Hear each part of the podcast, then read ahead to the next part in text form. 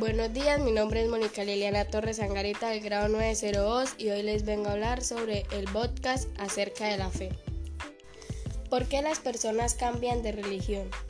Para mí por el arrepentimiento buscando el perdón de Dios ya que en algún tiempo cometieron malos actos y cree que pasándose a otra religión podrían entrar a la venida del Señor.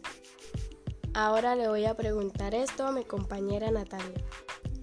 ¿Por qué crees que las personas cambian de religión? Bueno, yo pienso que las personas cambian de religión porque no sienten que en la que están llenan vacío de saber y entender más de Dios. Ahora la otra pregunta. ¿Qué situación has vivido con mucha fe?